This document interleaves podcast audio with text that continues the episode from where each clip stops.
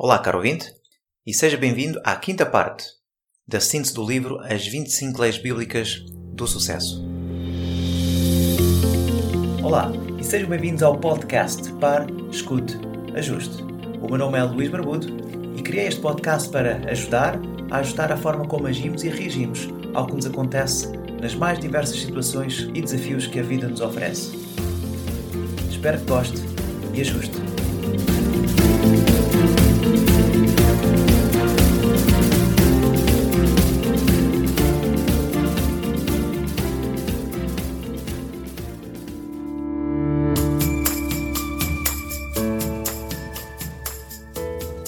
Hoje falarei sobre as leis da evolução pessoal.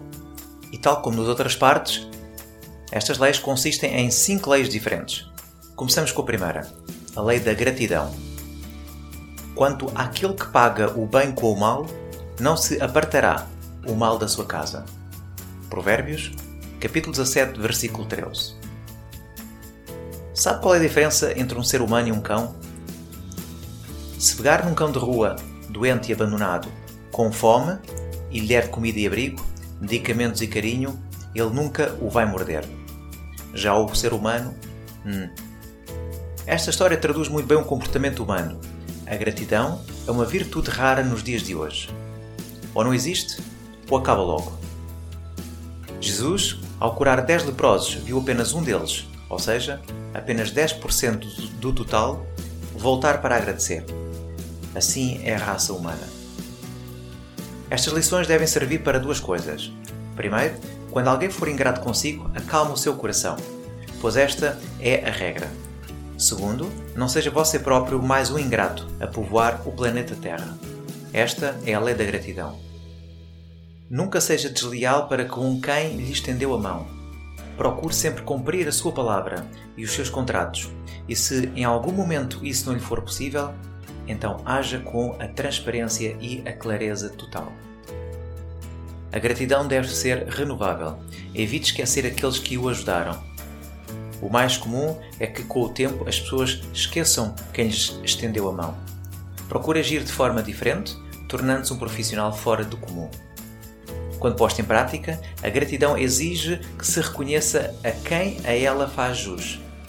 Se for levada além, fará a pessoa seguir outra lei, a lei da generosidade. Winston Churchill disse: Tome cuidado para não explodir a ponte que terá de algum dia atravessar. Passamos então para o segundo capítulo, ou a segunda lei dentro das leis da evolução pessoal, que é a lei da generosidade. Em Provérbios, capítulo 11, versículo 25, diz assim: O generoso prosperará. Quem dá alívio aos outros alívio receberá. A Bíblia recomenda que sejamos generosos, com alegria e desprendimento. Este tipo de atitude manifesta-se de duas formas. A pessoa não se apega ao que tem e não se incomoda com o que os outros têm. Havendo generosidade, a pessoa está disposta a doar, a dar graciosamente o que possui quando percebe que alguém está a precisar.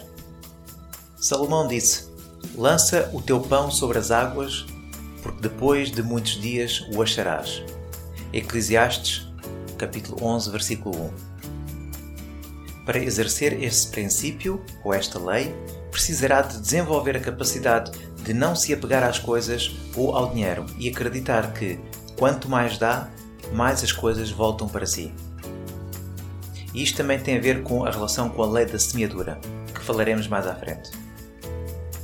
Esta lei da generosidade faz referência também a um dito marketing social. A Bíblia recomenda solidariedade e responsabilidade social. Muitas empresas preferem negociar com fornecedores e profissionais que tenham este tipo de conduta. A generosidade deve ser praticada por motivos altruístas, mas há companhias que fazem o chamado marketing social, com o objetivo de serem bem vistas pela sociedade e beneficiarem da sua boa imagem num ponto mais elevado do ponto de vista humano, é claro que se espera mais das pessoas do que apenas querer passar por bom rapaz. E que se faça algo além de dar esmolas e agasalhos, embora sejam muito úteis para quem precisa deles. O ideal é que se tente, em vez de dar o peixe, ensinar a pescar. Nesta lei da generosidade há também um reforço da participação de lucros. Hoje em dia, as companhias e as empresas têm muitos sistemas de prémios, de motivação e de comissões, o que é positivo.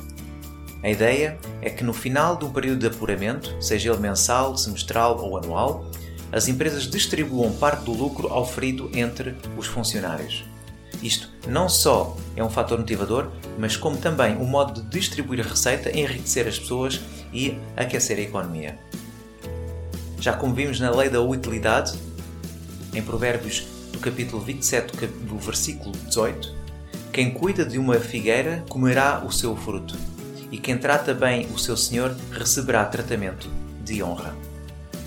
E em Provérbios também, no capítulo 21, do versículo 26, temos Todo dia o ímpio cobiça, mas o justo dá e não retém. Terceira lei da evolução pessoal, a lei do contentamento. Em Timóteo, capítulo 6, versículo 8, tendo o que comer e com o que vestir-nos, estejamos com isso satisfeitos. Se consegue estar contente onde está, isso dar-lhe-á mais paciência e serenidade para crescer se assim o desejar. Apenas para dar um exemplo, há quem seja feliz por ser um advogado oficioso, mas por imposição dos pais ou da sociedade vai concorrer para um cargo de juiz e torna-se uma pessoa frustrada. E quantas pessoas estão num cargo de uma empresa a fazer algo que não gostam porque alguém os incentivou a irem para esse cargo? Muitas.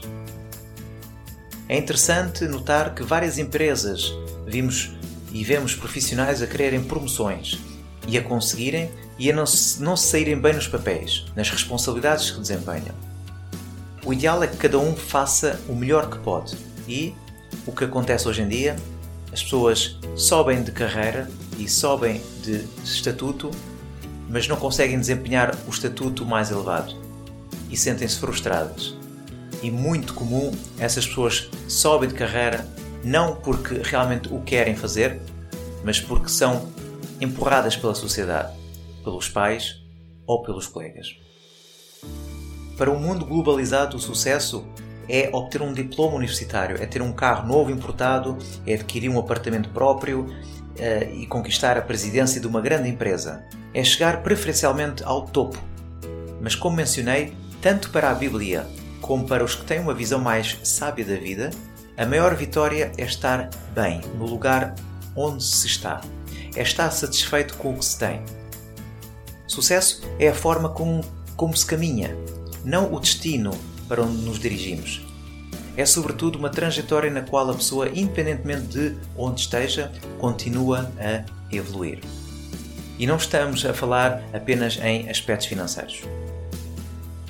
A sua vida, por exemplo, pode ser sensacional hoje, de acordo com a sua própria avaliação, mas não para muitas pessoas que só irão considerá-lo ou considerá-la bem-sucedido, como aparecer em alguma capa de revista. Nem sempre o senso comum é o que, a médio e longo prazo, conduz aos aplausos e ao êxito. Algumas ações imediatistas são armadilhas capazes de destruir a vida financeira, familiar e profissional. E sobre este tema, Salomão afirmou que há um caminho que ao homem parece direito, mas o fim dele conduz à morte.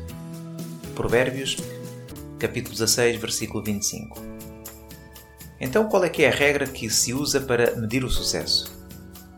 Se estiver bem equilibrado, consciente do que quer, de onde está e para onde deseja ir, será capaz de estudar, trabalhar e cuidar da sua saúde, dos seus relacionamentos e ser uma pessoa de sucesso integral.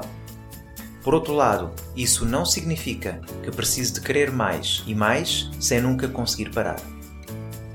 Como dizia Lawrence Peter, o autor do famoso Princípio de Peter, que critica a promoção de funcionários a cargos para os quais não estão preparados. É preciso que a pessoa fique satisfeita em parar. E no seu livro de A Competência ao Alcance de Todos, ele faz um alerta. Numa sociedade baseada na escalada permanente, é difícil conseguir parar e ter paz. No mundo em que a quantidade, a riqueza e o poder têm mais valor do que a qualidade e a autorrealização, a tendência é confundir escalada com satisfação. Às vezes, a felicidade e a realização estão em subir um pouco mais, ou ter um pouco mais de dinheiro aplicado, mas outras vezes a inteligência está a abrandar o próprio ritmo.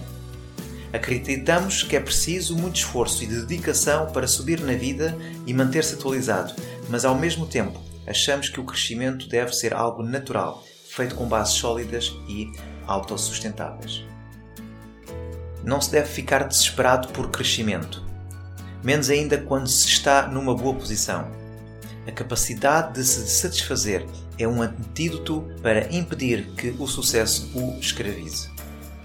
Em Eclesiastes, do capítulo 5, versículo 10, temos o seguinte, e para terminar o capítulo, quem amar o dinheiro jamais dele se fartará, e quem amar a abundância nunca se fartará da renda. Também isto é vaidade. Lei número 4. A lei da empregabilidade. Muitos proclamam a sua benignidade, mas o homem fidedigno, quem o poderá encontrar? Provérbios, capítulo 20, versículo 6. Já vimos até aqui um conjunto de leis bíblicas fundamentais para alcançar o sucesso. E quem seguir estas orientações estará a cumprir a lei da empregabilidade e a colocar em prática um sistema de conduta em que a marca principal é o equilíbrio. O sucesso resulta de uma combinação de atributos reconhecidamente valiosos, unânimes tanto entre grandes empresários quanto entre pessoas comuns. E não é mera coincidência que estas características sejam ensinadas e recomendadas fortemente pela Bíblia. O mercado do trabalho procura quem seja trabalhador, competente, honesto, simpático, leal ou confiável, determinado, persistente, paciente, humilde, imbuído de espírito de equipa e capaz de se adaptar às mudanças. Mas as três primeiras qualidades listadas são indispensáveis. São elas trabalhador, competente e honesto.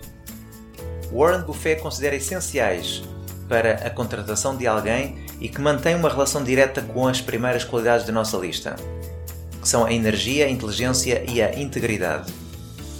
Energia para ter uma boa dedicação ao trabalho, ser trabalhador, inteligência para uma competência, conhecimentos e capacidades, ser competente, e uma integridade que é idêntica à honestidade, a ser honesto. O detalhe que não pode ser esquecido é que estas três características precisam de coexistir.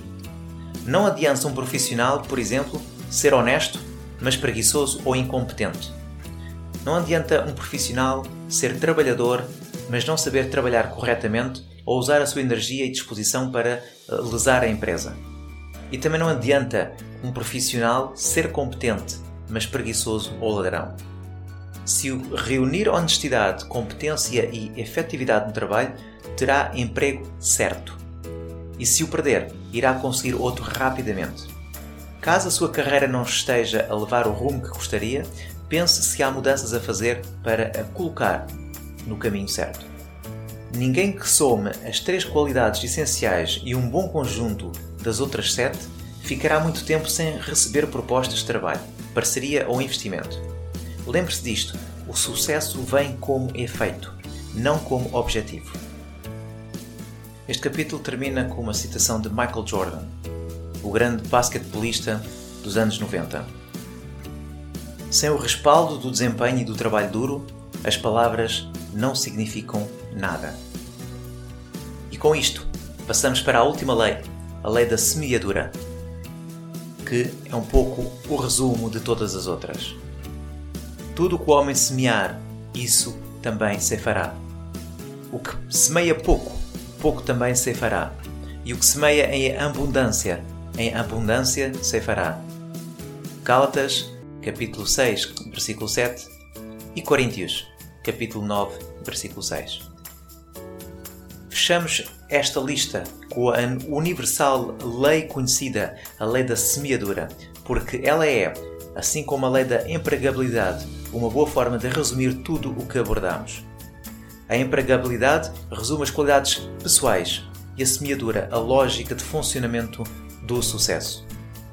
Todos temos que reconhecer que atitudes consideradas corretas trazem efeitos positivos e outras, consideradas erradas, produzem efeitos negativos. A observação da realidade comprova isso mesmo. De um modo geral, trabalhar traz benefícios e roubar problemas, e assim por adiante. O facto das religiões recomendarem as atitudes corretas pode induzir as pessoas a pensar que esse é um tema puramente religioso, mas não o é. As religiões costumam falar em céu e inferno, formas de expiação de pecado e de redenção e tudo mais, mas esse não é o, o objetivo desta lei.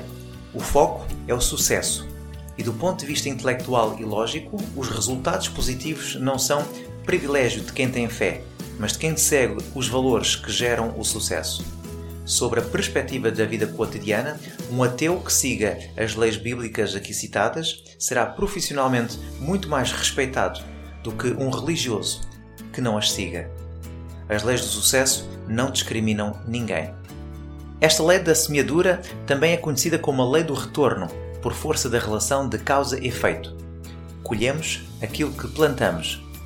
Tudo o que faz volta para si.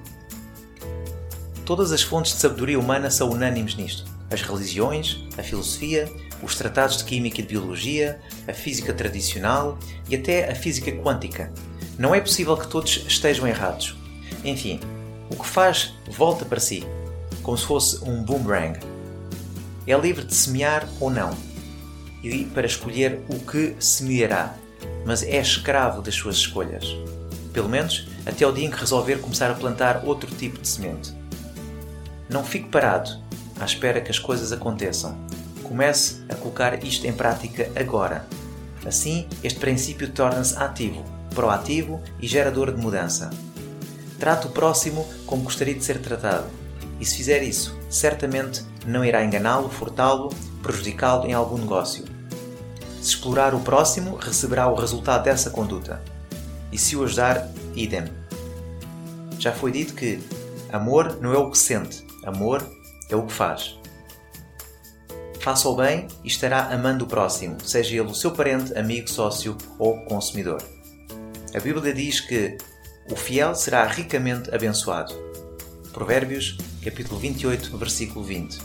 E se ler esse texto de forma religiosa, e isso é perfeitamente possível, saberá que Deus honra os seus servos. Contudo, essas lições também podem ser aplicadas no plano secular. Um único texto pode ter leituras diferentes e todas corretas. Seja qual for a que fizer, é certo que uma pessoa fiel, ou alguém ou alguma coisa, será ricamente recompensada. E o que é que isso significa? simplesmente que a lei da semeadura ou do retorno está em todo lado. Tudo o que fizer de bom ou de mau voltará multiplicado para si. Por isso, faça o bem. Seja sábio, trabalhador, íntegro, ame o próximo e a sua vida profissional será um sucesso. E com isto me despeço. Espero que encontre valor na partilha destes ensinamentos e que os aplique desde já. E eu encontro-me consigo no próximo episódio. Até lá! um bem-aja e tudo de bom, com muito sucesso.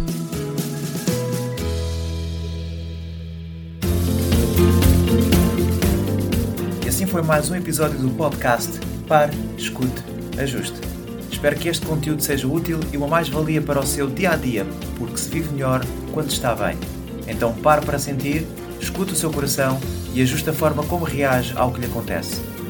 O meu nome é Luís Barbudo e poderá encontrar mais ajustes em www.parescuteajuste.pt. Um bem-aja para si.